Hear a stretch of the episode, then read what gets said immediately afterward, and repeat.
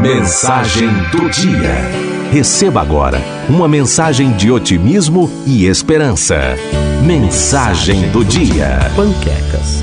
Um garotinho, no auge de seus seis anos de idade, levantou-se mais cedo em uma manhã de sábado, disposto a preparar uma boa surpresa para seu pai. Queria fazer panquecas para o café da manhã. Ele pegou uma tigela e uma colher, puxou uma cadeira, abriu o armário e pegou a pesada lata de farinha. Acabou derramando toda a farinha pelo chão. Com as mãos, ele recolheu um pouco de farinha e jogou na tigela, misturando uma xícara de leite e acrescentou um pouco de açúcar, enquanto deixava no chão um rastro de todos os seus passos e tinha também algumas pegadas do seu gatinho. O garotinho estava coberto de farinha e frustrado. Ele queria preparar uma boa surpresa para seus pais, mas estava estragando tudo. Ele não sabia o que fazer em seguida, se colocar tudo no forno ou no fogão, e ele não sabia como fazer o fogão funcionar. De repente, ele viu o gatinho lambendo a tigela com a mistura e o expulsou da cozinha, mas acabou derrubando uma bandeja de ovos ao chão.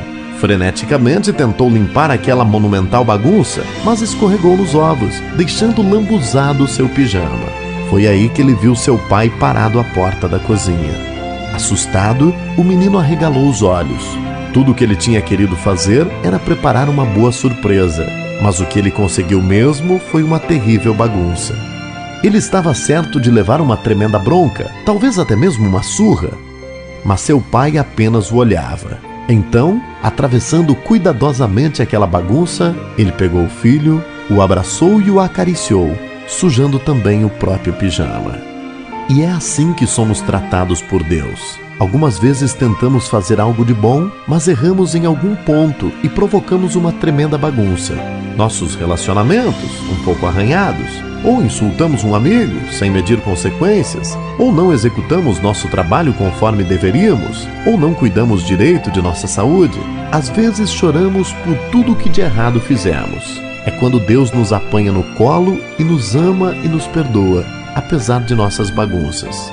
Mas só porque não queremos fazer confusão, não podemos deixar de tentar fazer panquecas para Deus e para os outros. Pense nisso.